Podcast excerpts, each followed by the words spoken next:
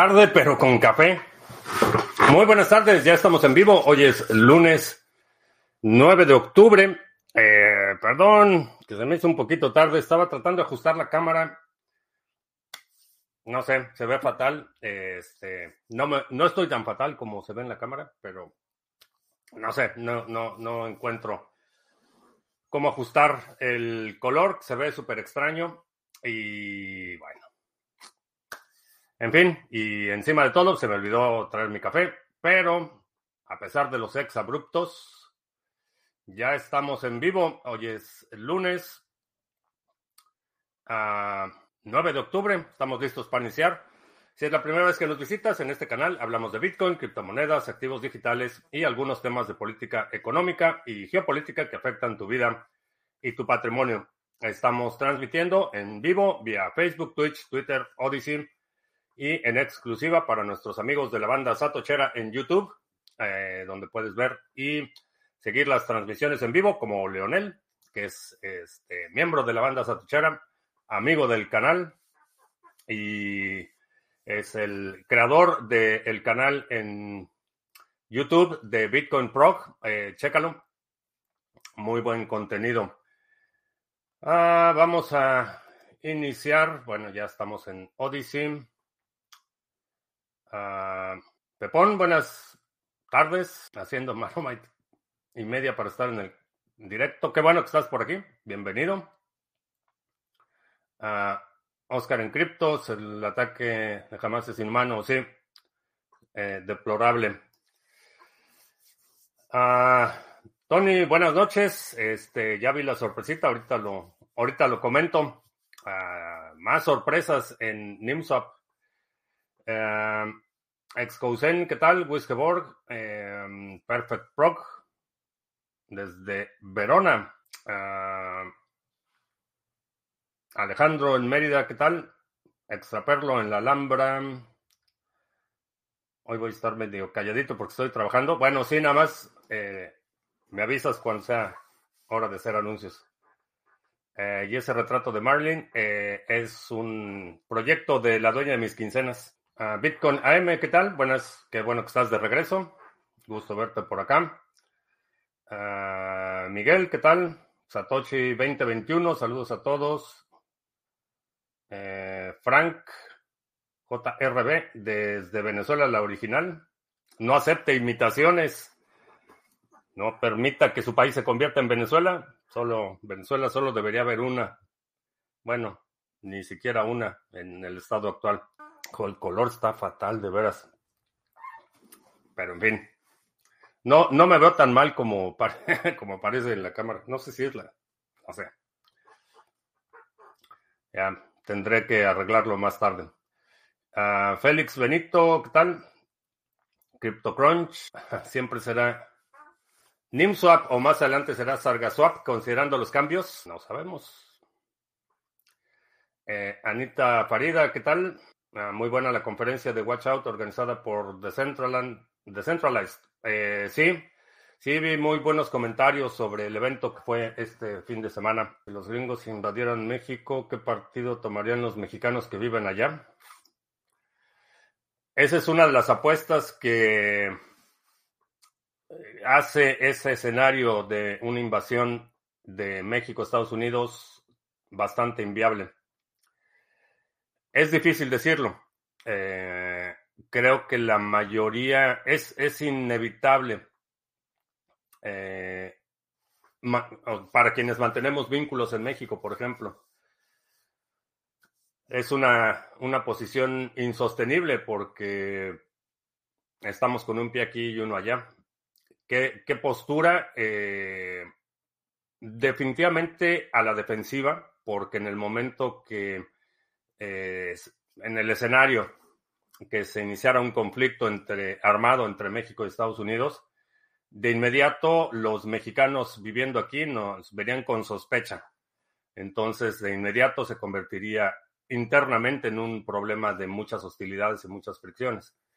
Que eso es lo que creo que eh, es un elemento de disuasión, el saber que hay tanta gente aquí que tiene vínculos en México, eh, no solo por la posible eh, actividad de, sabotaje interno, sino simplemente la inestabilidad que generaría el hecho de que eh, en el momento que México se convierta en el enemigo declarado, empezaría mucha hostilidad en muchas ciudades donde las líneas están claramente demarcadas. Entonces, se convertiría de inmediato en un conflicto interno. Uh, CBB 27, ¿qué tal? Uh, supongo que te gusta Monroe. Eh, es un proyecto de la dueña de mis quincenas que quería compartirles. Uh, ¿Cuándo nos veremos la para la actualización de 29M? El sábado, sí, les debo una disculpa. El, tenía pensado hacer la sesión del update de todos los proyectos de Minar Fiat el sábado, pero resulta que eh, eh, la dueña de mis quincenas estaba en un viaje de negocios en Kansas City y dio positivo por COVID, entonces no la dejaban volar, entonces me tuve que lanzar el viernes, de hecho terminando la transmisión, terminé de editar el podcast y a manejar este, para traerla aquí a la casa. Entonces está ya bastante mejor, pero pues, pues sí, ya eso me, echó a perder todo el plan y fue medio caótico porque además, pues, con todo el, malestar del COVID y la manejada de, fueron siete, ocho horas, este, sí estuvo, estuvo intenso el fin de semana y pues estábamos así como que nos parábamos a cada rato porque, bueno, en fin, fue un, viaje muy, muy tropezado. Pero en una gasolina me compré mi taza de Kansas City, pero este, este sábado, el punto es este sábado tenemos la actualización. El sábado a la hora de siempre. Eh, sí, el que vamos a mover un poco es el de, porque este sábado también toca eh, sesión del Grupo de Acción 2023. Entonces me voy a echar todo el sábado este, de Zooms. Les piden examen de COVID o no quiso viajar. No, lo que pasa es que se empezó a sentir mal. Eh, todos los síntomas, entonces eh, se hizo la prueba, dio positivo y decidió, digo, ya con la prueba positivo, este, no era buena idea que viajara en avión. Entonces, este, y además que el vuelo no hay vuelo directo. Entonces tenía que hacer conexión en Chicago. Entonces, pues no, no era, no era buena, buena alternativa. Este, que tuviera que hacer, salir temprano de Kansas, hacer la conexión en Chicago, esperarse varias horas en el aeropuerto en Chicago y después tomar el otro vuelo. Y pues no, no era buena opción. Entonces, fecha para que vengas a Colombia. Eh, estoy viendo con eh, organizar algo allá en probablemente febrero, febrero, marzo. Ah, lo de lo de Israel podría pasar a la cuarta guerra o el exterminio de Hamas. Pues como estoy viendo la situación, parece ser que la franja de Gaza va a ser el cráter de Gaza.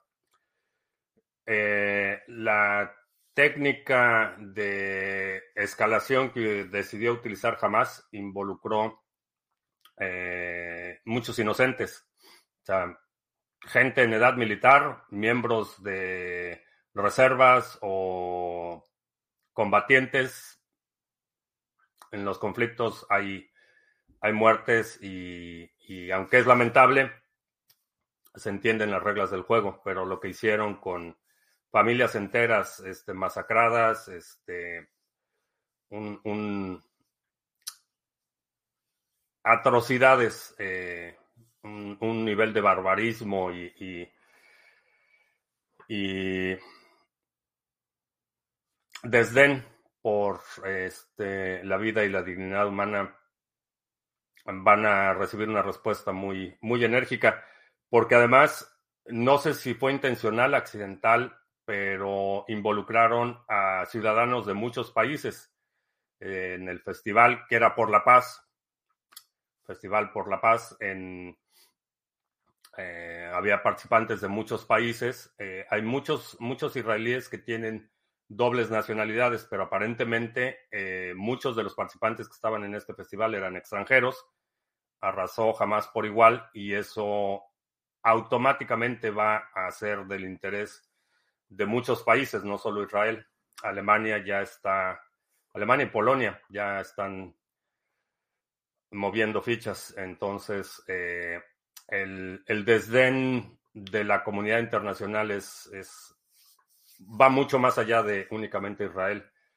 A pesar de que por alguna razón las izquierdas eh, del mundo, que se supone que son las seculares, las eh, progresistas, demócratas, este, etcétera, están eh, eh, apoyando abiertamente un régimen de barbarismo teocrático.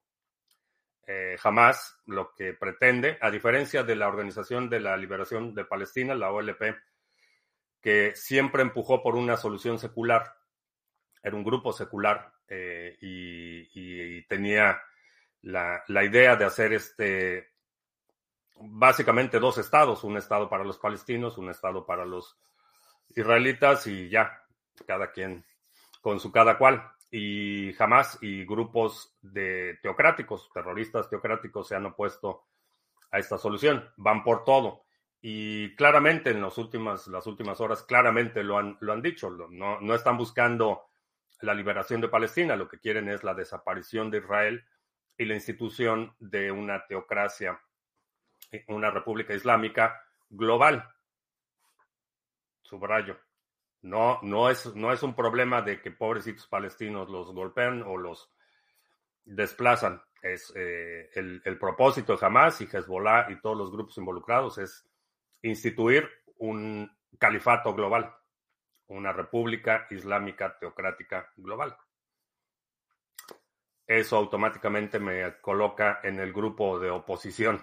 ¿Qué te parece que las mujeres pierdan su apellido cuando se casan? No lo sé. Aquí, por ejemplo, es una práctica común eh, que cuando las mujeres se casan, toman el apellido del marido. No es que pierdan su apellido, porque realmente pierden el, el apellido del papá. Entonces, bueno, es la otra. Para las feministas este, que apoyan esa idea de que quieren mantener su apellido, es el apellido del papá el que están manteniendo. Para, contra el patriarcado, vamos a mantener nuestros apellidos el apellido del papá generalmente. Pero no sé, es una práctica cultural, más, más que otra cosa. No le doy ninguna lectura este, de eh, más allá. Este, no le doy lectura de psicóloga argentina. Este, es una práctica cultural. En, en mi experiencia personal, eh, la generación de mi mamá, por ejemplo, sí, todas utilizaban el, su apellido este, paterno y después el de y el apellido del marido. Así era como, digo, mis tías, mi mamá, esa generación, esa era la usanza. En la, nuestra generación, la verdad es que no, no se me viene a la mente nadie en mi familia que haya adoptado ese, ese modo. Este, todas mis cuñadas, por ejemplo, no son tantas, pero son más de una, este, mantuvieron su apellido, mis hermanas también, su apellido normal, este, nadie. Aquí, eh, ah, por ejemplo, culturalmente, la dueña de mis quincenas adoptó mi apellido. Este, fue algo que siempre, siempre quiso hacer y pues no sé.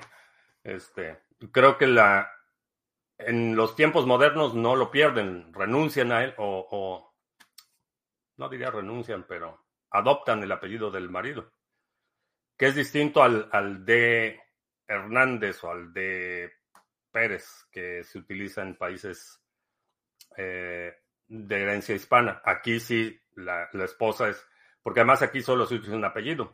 Entonces, pero fuera de la práctica cultural no le doy ninguna lectura de, implicaciones más allá. Increíble que un presidente colombiano defienda jamás porque dice que Israel es el malo. Es, eh, no lo entiendo, honestamente, no entiendo cómo la izquierda, que históricamente ha sido la, la, secular, progresista, este, igualitaria, democrática, no solo está defendiendo este nivel de barbarismo y, estas salvajadas que están haciendo, sino están apoyando la visión explícita. No es, no es algo que diga CNN o que la versión explícita de la propia voz de los líderes de Hamas y Hezbollah, que lo que quieren es un califato global, lo que quieren es una república islámica.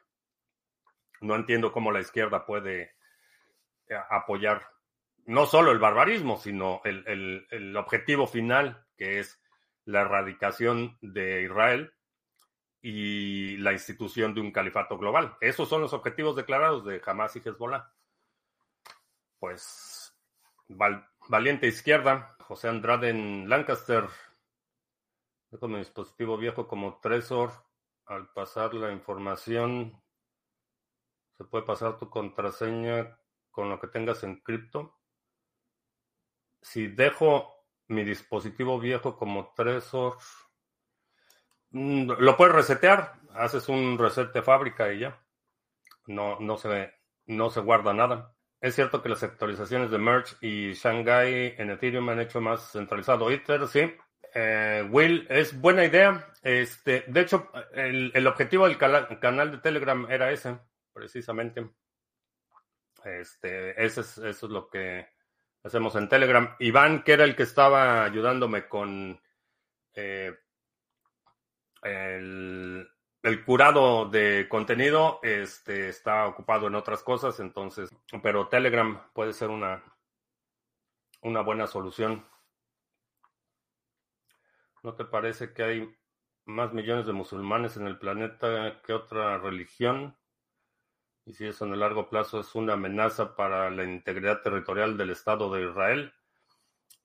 Eh, no he checado los números. Según discusiones que había escuchado hace un par de años, no sé, eh, los números no están actualizados, pero musulmanes se calculaba alrededor de 1.1200 millones, o sea, 1.2 billones gringos de musulmanes. Es problemático porque se extienden y reclaman, eh, a diferencia de la mayoría de los otros migrantes. Eh, que aunque hay un, cierto nivel de, resistencia a la integración, migrantes eh, prácticamente de todas las latitudes tienden a, integrarse un poco más. No son aislacionistas como los migrantes musulmanes. Pero lo que quiere decir es que lo que estamos, bueno, sí, sí lo voy a decir porque es importante. Lo que estamos viendo, eh, lo que se vio el fin de semana en Israel, próximamente en su cine más cercano. La izquierda siempre a favor de los terroristas. Sí, la izquierda siempre ha sido muy, muy ávida para justificar el terrorismo como medio de liberación, entre comillas, o, de redención de causas justas, entre comillas. Sin embargo, el, el objetivo final de, este tipo de terrorismo en particular es la exterminación automática de los grupos de izquierda. eso es garantizado. En el momento que eh, eh, estos grupos teocráticos toman el control de los países o de regiones, olvídate de derechos, olvídate de causas justas, olvídate de igualdad, olvídate de adiós. Los primeros que se van son todos estos grupos que históricamente apoyan a la izquierda. Eh, los activistas gays, intelectuales, este, gente involucrada en las artes. Esos son los primeritos que empiezan a saltar, a ser aventados de las mezquitas. Entonces, no sé por qué es un, a lo mejor un deseo de autodestrucción. Esa es la única forma en la que lo puedo entender. Ah, Eduardo en Villahermosa, Tabasco, ¿qué tal? Buenas, Sakul Mix, que siempre escuchas el podcast en Ponta, en excelente, qué bueno que estás por acá. ¿Crees que la guerra de Israel afecta a Bitcoin y los mercados? No directamente. ¿Por qué serías opositor del movimiento si apoyas el uso de violencia legítima? Ellos consideran sus movimientos el uso de fuerza es legítimo. Pues porque no es legítimo. ese, es, el punto. Ese, tipo de violencia es, es agresión y, nunca, nunca he legitimizado la agresión como eh, o el uso de la violencia para agredir. Para mí, la legitimidad del uso de la fuerza está en la defensa. Y lo que, lo que vimos, o lo que se vio este fin de semana, lo que se ha visto en muchas otras instancias, no, no tiene nada que ver con defensa. Es un acto de agresión, es un acto de eh, barbarie, que nada, nada que ver con el uso legítimo de la violencia para defender tu vida y la de tu familia. Israel y palestinos honestamente nunca tuvieron una solución pacífica. No, sí había solución pacífica, ha habido muchas soluciones pacíficas, ya ha habido acuerdos que han sido aceptados por todo el mundo, menos los fundamentalistas religiosos, tanto los eh, eh, eh, musulmanes como los hebreos. Ahí sí es, es, es un conflicto centrado en el fundamentalismo religioso.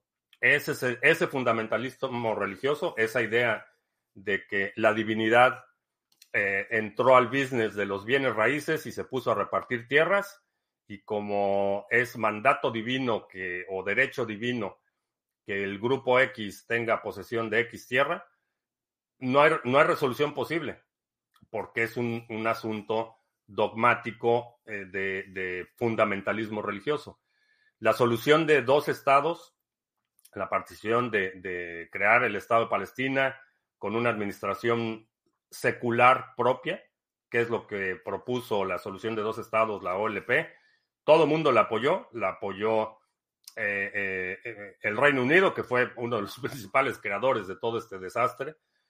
Este, la ONU, la OLP, la mayoría democrática en Israel, todo el mundo estaba a favor de la solución de dos estados. Los que sabotearon y los que nunca van a aceptar una resolución son los fundamentalistas religiosos, porque tienen derecho divino de reclamo a esa tierra y pues no hay, no hay, no hay forma de razonar con esa gente. Solo entienden el discurso de la violencia. ¿Cuál es el equivalente al tercero de secundaria en Venezuela del Norte. No sé a qué te refieres con el equivalente a tercero secundaria, que es antes de entrar a la preparatoria. Aquí, aquí es Junior High. Junior High School. Con los drones, no te digo. Para cuando los empiecen a visitar, en Brasil y Portugal la costumbre es primero el apellido de la madre y luego el del padre, aunque no hay un orden legal. Mm, fíjate. Interesante no te conviertes al Islam, o para exterminar. Sí, tienen el mandato. El Corán dice que los no conversos este, merecen ser ejecutados. Los infieles. Si jamás es un grupo terrorista, ¿por qué Israel bombardea a civiles? Porque históricamente eh, parte de la operación de Hamas es esconderse detrás de civiles. Entonces, eh, en lugar de tener una base militar de Hamas en las afueras, como la mayoría de los ejércitos regulares lo tienen, sus centros de operaciones están intencionalmente insertados en lugares con alta densidad de población. Entonces utilizan a su propia población como escudos. Por eso es que ves los edificios bombardeados porque allí es donde operan. Operan en núcleos de población de alta densidad, precisamente porque cuando les caen las bombas, entonces dicen que están bombardeando civiles. Pero es, e, esa ha sido la estrategia de Hamas por, muchos años. Eh, y en cuanto al bombardeo de mezquitas, por ejemplo, este, si has observado algunas de las grabaciones disponibles de los bombardeos a las mezquitas, cuenta cuántas explosiones hay en las mezquitas. Después del impacto inicial, ¿cuántas, cuántas explosiones siguen? todas esas explosiones secundarias, no es el calentador de gas el que está explotando. Entonces, eh, por eso es que las operaciones, en, particularmente en Gaza, son en zonas altamente pobladas, porque además es, de ahí es de donde lanzan los cohetes, eh, los ponen en lugares con alta densidad de población, precisamente para utilizarlo como escudos. ¿De qué va el libro de drones? Eh, sí, es, se llama La Fuerza Aérea de los Pobres. Este, una guía de el uso de drones pequeños para situaciones de inestabilidad social y conflictos de baja intensidad. Venezuela la Vieja ya usan drones para controlar las autopistas y fronteras. NIM no. ¿No qué? No, no, ahora. No, supongo que no para de bajar de precio. Ah, no he checado el precio del NIM. Este, ahorita lo checamos, que tengo que enseñarles una sorpresita. No se puede tener moral en contra de un enemigo que no la tiene. Es, es, un, es un dilema eh, interesante porque en un conflicto armado, si tú estás sujeto a ciertas reglas y tu oponente no, entonces sí, tienes una desventaja considerable. Por otro lado, hay lo que considero causas justas o razonables y causas injustas y razonables. Y generalmente para mantener la, justicia de una causa eh, necesitas operar con cierta cierto refreno. Este, si das, das paso al barbarismo, eh, igual que tu oponente, pierdes la justificación moral, que para mucha gente no es relevante, pero creo que sigue siendo, sigue siendo un tema que no podemos eh, simplemente ignorar. Creo que la, los, los hechos que observamos, nuestras evaluaciones y nuestras lecturas de los hechos deben, deben tener ese componente de, eh, la parte moral como, como algo fundamentalmente humano. La policía tendría que ser una ayuda al ciudadano y solo verlos te multan. Eh, sí. sí, la policía no está para protegerte, la policía está para imponer, mantener la, el orden. La seguridad pública no es tu seguridad.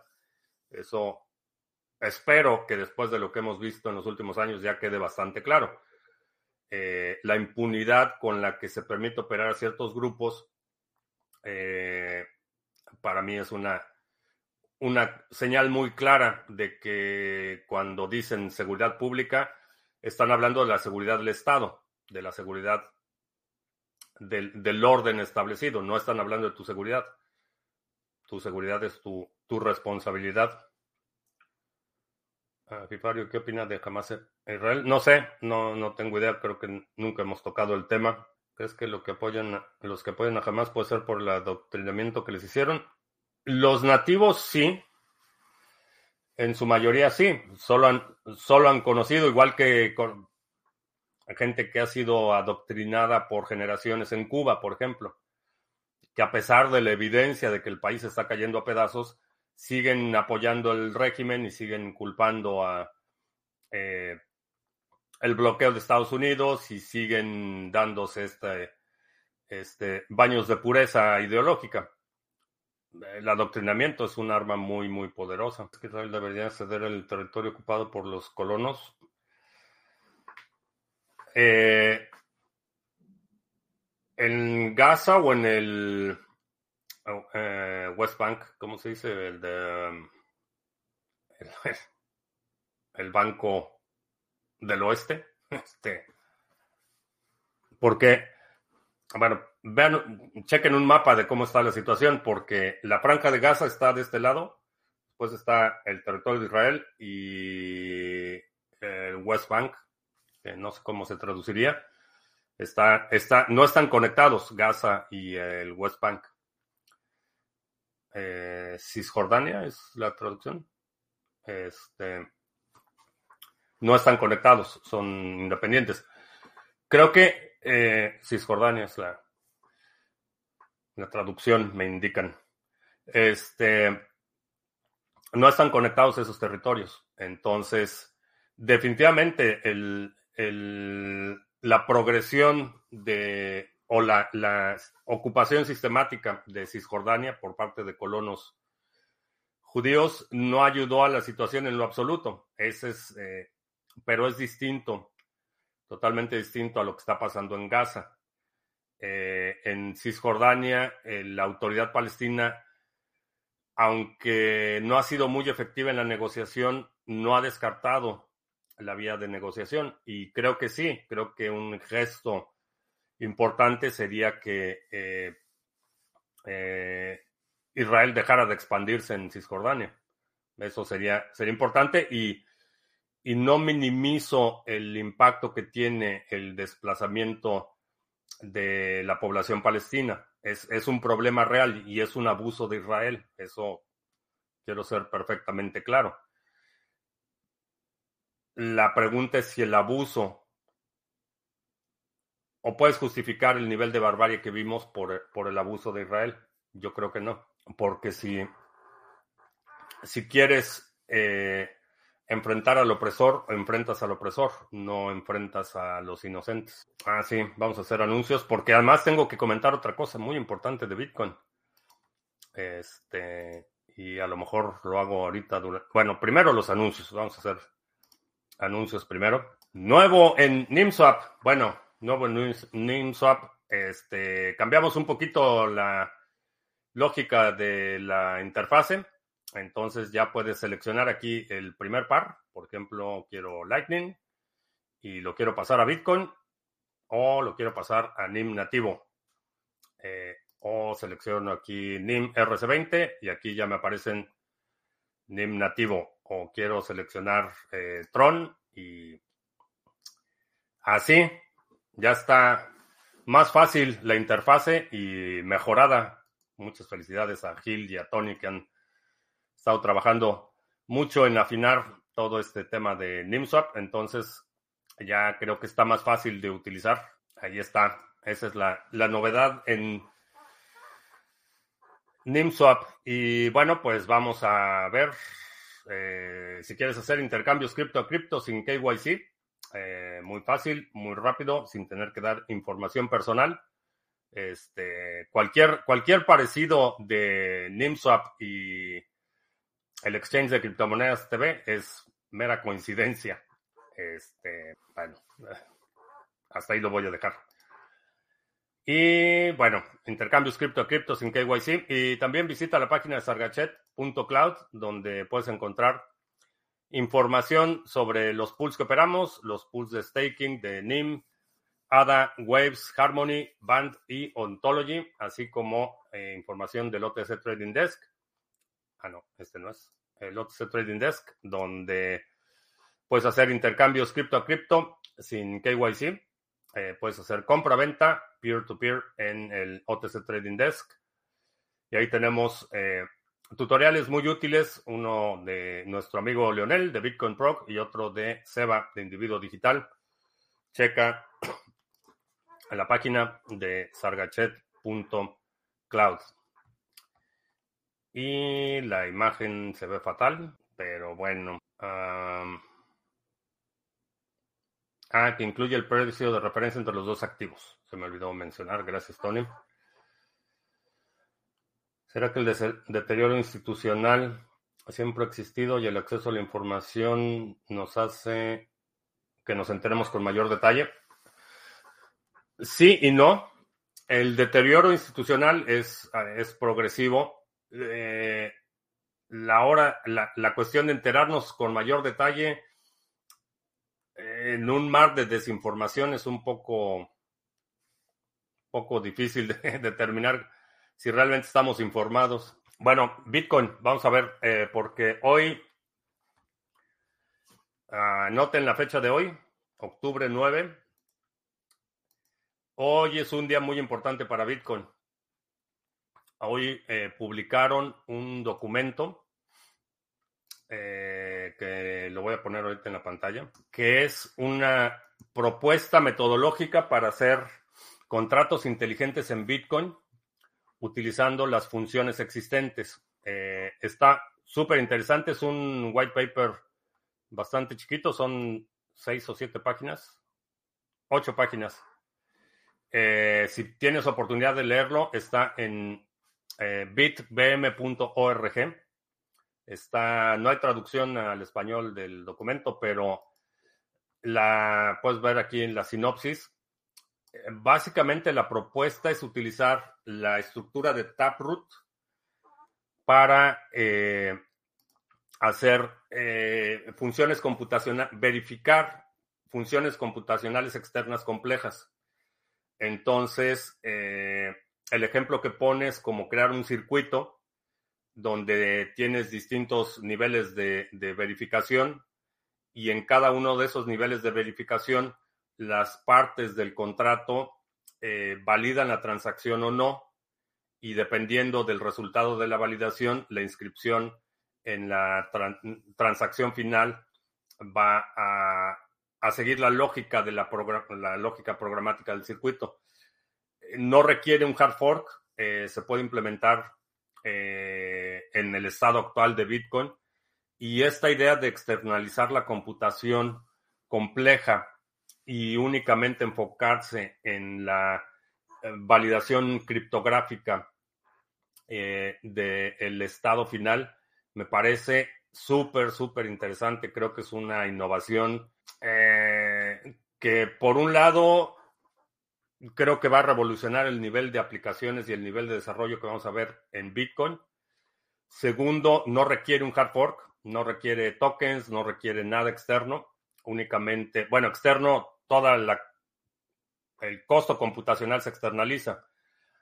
Entonces, esto te permite hacer todas las anteriores, o sea, todo lo que han estado proponiendo en los últimos años de, de sidechains y segundas capas y eh, contratos inteligentes, externaliz el, externalizar el costo computacional de eso creo que es una innovación enorme. Esto es ponerle combustible nuclear a la red de Bitcoin. Eh, estoy estoy súper, súper impresionado con la propuesta y creo que eh, vamos a ver muchísimo desarrollo. Ya están trabajando en un prototipo funcional de un demo, digamos, de la implementación de esta idea de la máquina virtual eh, para Bitcoin, para la red de Bitcoin. Súper, súper interesante. Si tienes oportunidad, chécalo. Eh, no está. A lo mejor necesitas leer un, par de veces porque hace referencias a, a, la estructura de las transacciones en Taproot y multifirmas y otras cosas, pero ahí está. No sé si todo está Leonel en Bitcoin Proc. Ahí tienes material para hacer un super video. Y por otro lado, me parece irónico que, esta idea ha sido recibida con, con mucho entusiasmo por parte de los mismos bitcoiners que decían que todo lo que era contratos inteligentes era una tomadura de pelo y que era un fraude y que era una estafa y que nadie necesitaba contratos inteligentes y, y bueno, pues he ahí la, la ironía. Ahora que es viable en Bitcoin sin necesidad de un hard fork, parece ser que este, esta idea de los contratos inteligentes es una genialidad. Ironías de la vida. Eh, pero es de sabios cambiar de opinión. Eso no, no, nunca le voy a recriminar a nadie que cambie de opinión cuando nueva información es disponible. Eh, pero chécalo, si tienes oportunidad, eh, creo que esto va a ser un va a ser un parteaguas en el desarrollo de aplicaciones de Bitcoin. Entonces está en bitbm, b de vaca, eh, m de manuel.org. Ahí está el white paper. Está muy chiquito. Bueno, son ocho páginas el white paper. Si tienes oportunidad, eh, chécalo. Ah, entonces no nos salvamos de la CBDC. Eh, sí, Bitcoin es tu salvación de las CBDCs. Satoshi, sí. Aquí está, lo vamos a poner en la pantalla.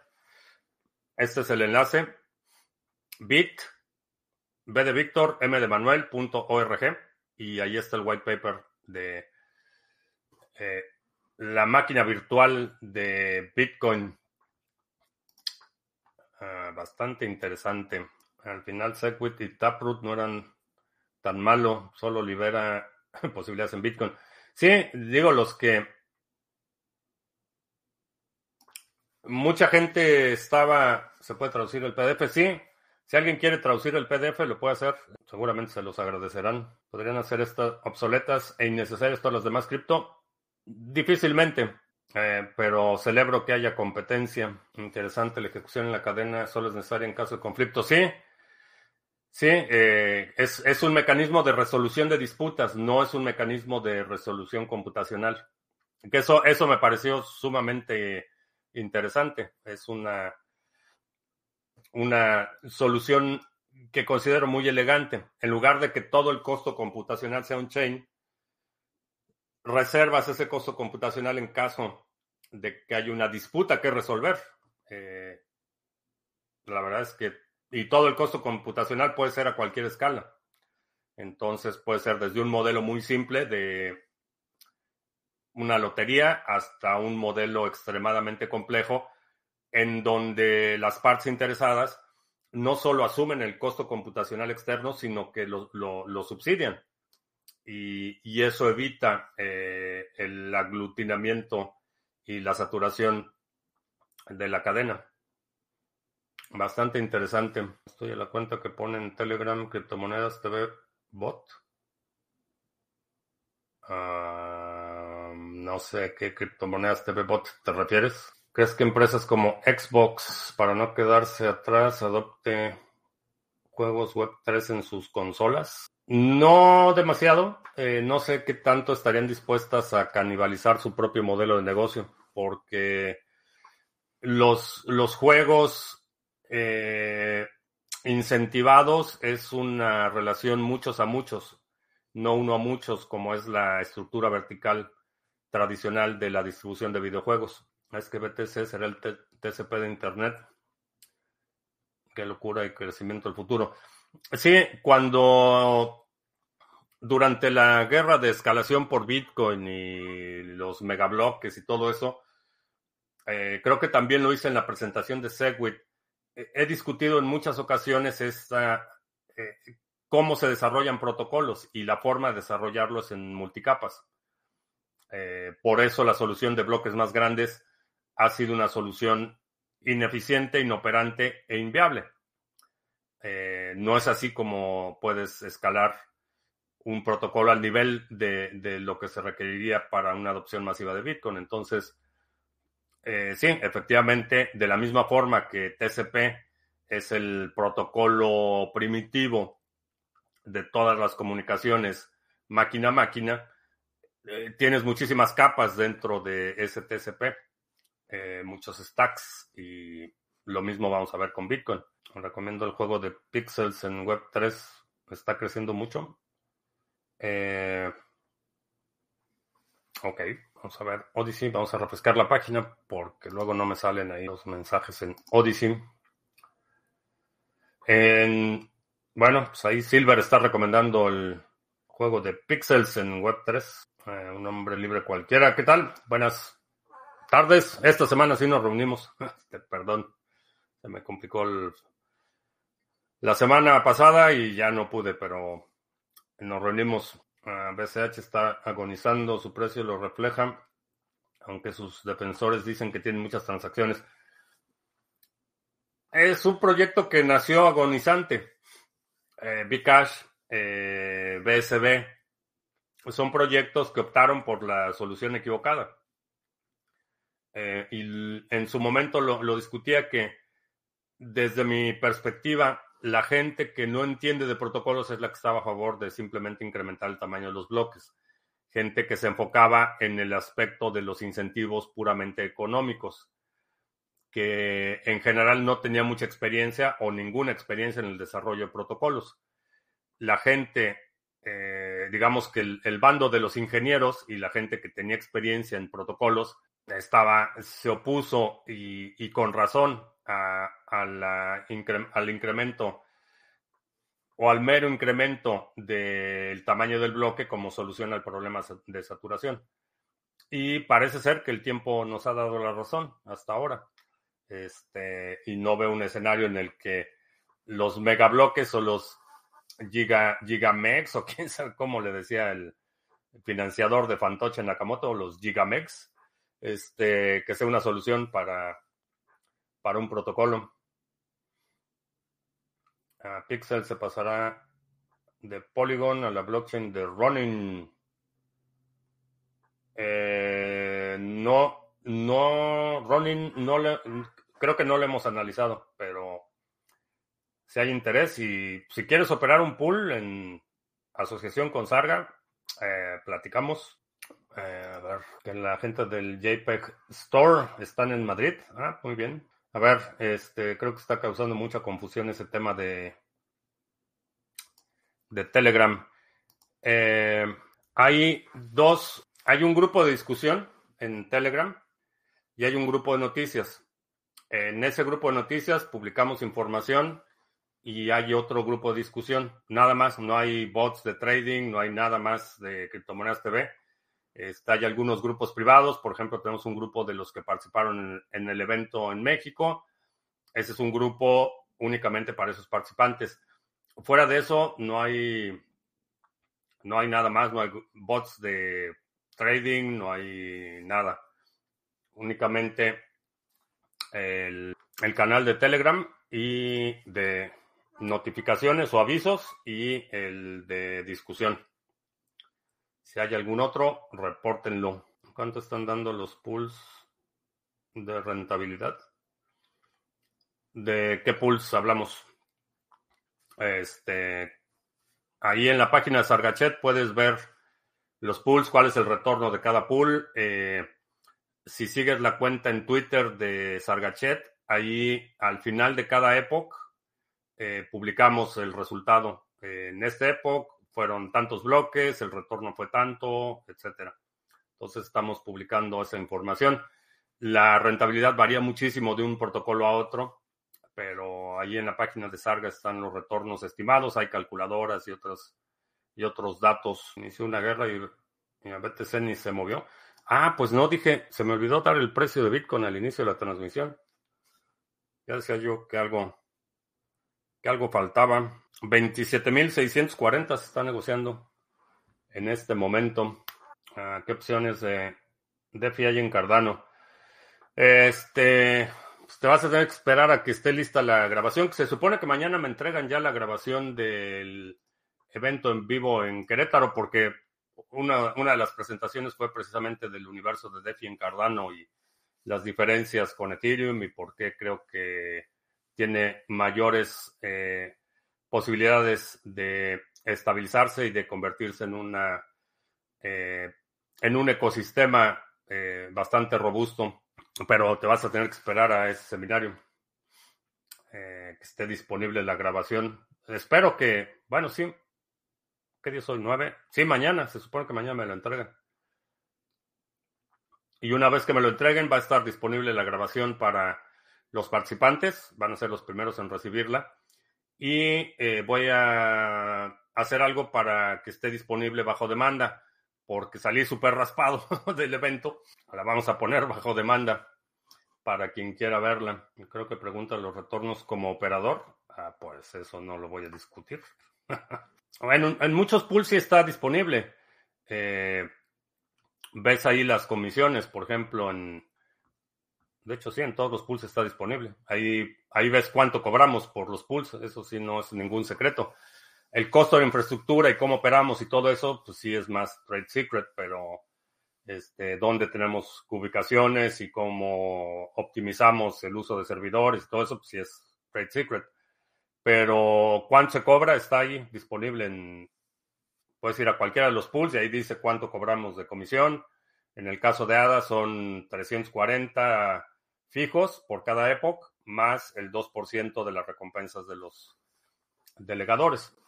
Y así cada uno está publicado. Eso es muy transparente cuánto cobramos. ¿Cómo, cómo operamos? Eso sí, ya no, no lo voy a discutir. no tengo dinero para montar un pool. Cuando puedan, analicen. Este, no sé, vamos a ver, vamos a ver, este, no, no, no es que tú pongas el dinero. Eh, cuando digo operar el pool es que tú te hagas cargo del pool.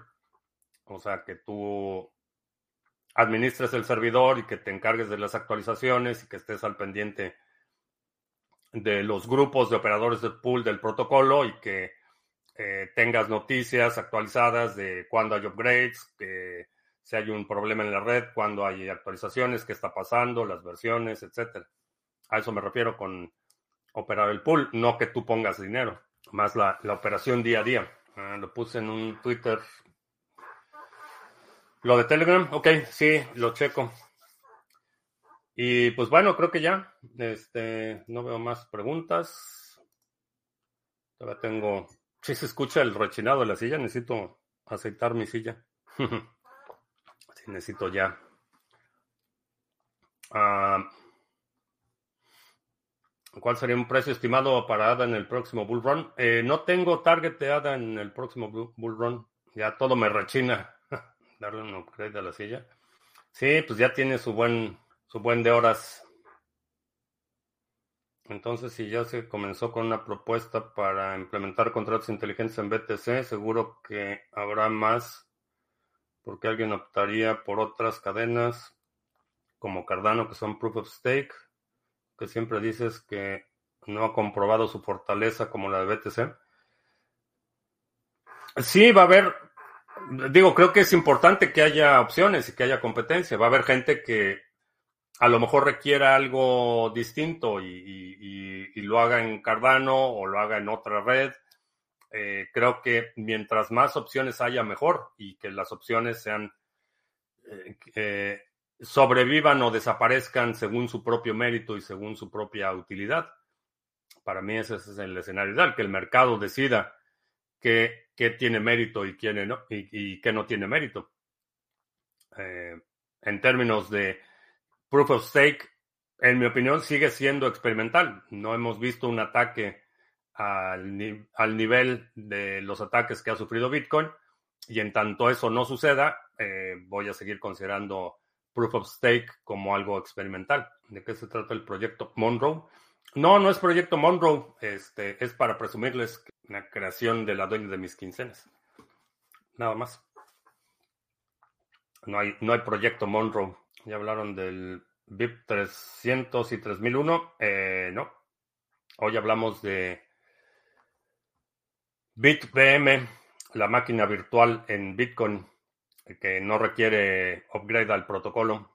Chécalo. ¿Qué me parece la narcocultura? ¿Te parece enaltecimiento a la violencia o más un reflejo de la realidad del país? Me parece en general bastante vulgar y me parece una apología a la violencia, sin duda. Y es un reflejo de la realidad del país, sí. También es un reflejo de la realidad del país. Los contratos inteligentes existen desde hace mucho en BTC, pero como los de Ethereum ya existen desde que existe la red RSK. Sí, la cuestión es la forma en la que están proponiendo la implementación de BitBM me pareció extremadamente interesante. Entonces, ¿es un autorretrato? No, no es un autorretrato. Ah, como operador de pool de ADA, ¿puedes saber cuántos bloques nos asignan en cada época? Sí, sería bien, bien saber cuántos nos asignan en cada época. Eh, no. o sea, sí, nosotros sí sabemos, pero no lo, no lo vamos a publicar porque primero no tenemos ningún control sobre eso y sé que va a ser material para que la gente este, pregunte, ¿y por qué no? ¿Y por qué si había 27 no salieron todos? ¿Y qué pasó? Ah, no. Sí, nosotros como operadores de pool tenemos eh, eh, forma de verificar o de checar cuántos eh, bloques han sido asignados, pero solo vamos a publicar los bloques firmados. No vamos a publicar esa estimación porque es una estimación y entre que lo publicamos y cierra el epoch, algo puede salir mal y la única, eh, el, único resultado posible es que la gente se, este, se queje o empiece a preguntar que por qué si había 25, por qué nada más. Entonces, no. Eso es eh, únicamente una herramienta de diagnóstico y monitoreo para nosotros, pero no, los vamos a, no lo vamos a publicar. Ahora cuando baje BTC van a decir que es por la guerra. Eh, supongo que sí. Como operador de datos se puede saber qué parámetros específicos se tomaron en cuenta para que el pool fuera elegido para verificar el o los bloques asignados. O sea, ¿cuál es, cuál es el, el algoritmo de asignación de bloques? Eh, sí, sí se puede saber. Eh, en cuanto a qué parámetros se consideran. Los valores de esas variables, no necesariamente, o por lo menos no en, eh, en tiempo real. En retrospectiva sí se pueden analizar muchas de esas variables. Epoch se disputan bloques y es algo normal. Sí, pero no, no veo cuál sea el beneficio la utilidad para los delegadores y, y creo que solo, solo abrimos la puerta a generar más confusión de la necesaria. Entonces, este, no es información que vayamos a publicar. Ya, ya lo habíamos discutido eh, Tony y yo y el equipo de Sarga eh, consideramos esa idea, si era prudente o no publicar los bloques asignados y concluimos que no. Entonces no, no lo vamos a publicar. Porque al final de cuentas lo que, lo que importa es los bloques que fueron minados, no los asignados. No hay, no vemos ningún beneficio, vaya, en publicar los bloques asignados cuando en realidad eh, al, final el resultado va a ser distinto. Y con los valores de esas variables se puede optimizar el pool para tener más de esas variables. Eh, sí, eso es, eso es parte de lo que hacemos. Por eso es que Sarga se ha mantenido operando de forma consistente y eficiente por tantos años, ya tres años, eh, porque estamos constantemente evaluando el desempeño de los pools y optimizando eh, los parámetros, la operación para maximizar el retorno. Eso es lo que hacemos. No entiendo qué es lo que ganas que... Ah, ok. Para nosotros como operadores de pool nos ayuda a entender el desempeño del pool. Es una herramienta de diagnóstico más que más que otra cosa, porque de los bloques asignados, la diferencia entre los bloques asignados y los bloques firmados nos permite diagnosticar si hay algún parámetro o hay alguna cosa que se pueda mejorar o que se pueda optimizar. Es una herramienta de diagnóstico, básicamente. Si cerras el canal de Sarga de ADA, ¿pasa algo con los hadas delegados en él? Eh, si cerramos el pool, eh, no pasa nada. Eh, simplemente se cancelan en el momento que se desregistra el pool, eh, se cancelan automáticamente todas las delegaciones y los delegadores tienen que delegar su, su ADA en otro pool. Ya, no pasa nada, no pierdes nada. Y bueno, pues con eso terminamos. Te recuerdo que estamos en vivo lunes, miércoles y viernes, 2 de la tarde, martes y jueves, 7 de la noche. Si no te has suscrito al canal, suscríbete, dale like, share, todo eso. Y este sábado nos vemos para las actualizaciones de los proyectos de Minar Fiat y el Grupo de Acción 2023. Eh, van a recibir la notificación eh, para las sesiones correspondientes. Y BitBM, checa, checa el white paper, está bastante interesante. Por mi parte es todo, gracias, ya hasta la próxima.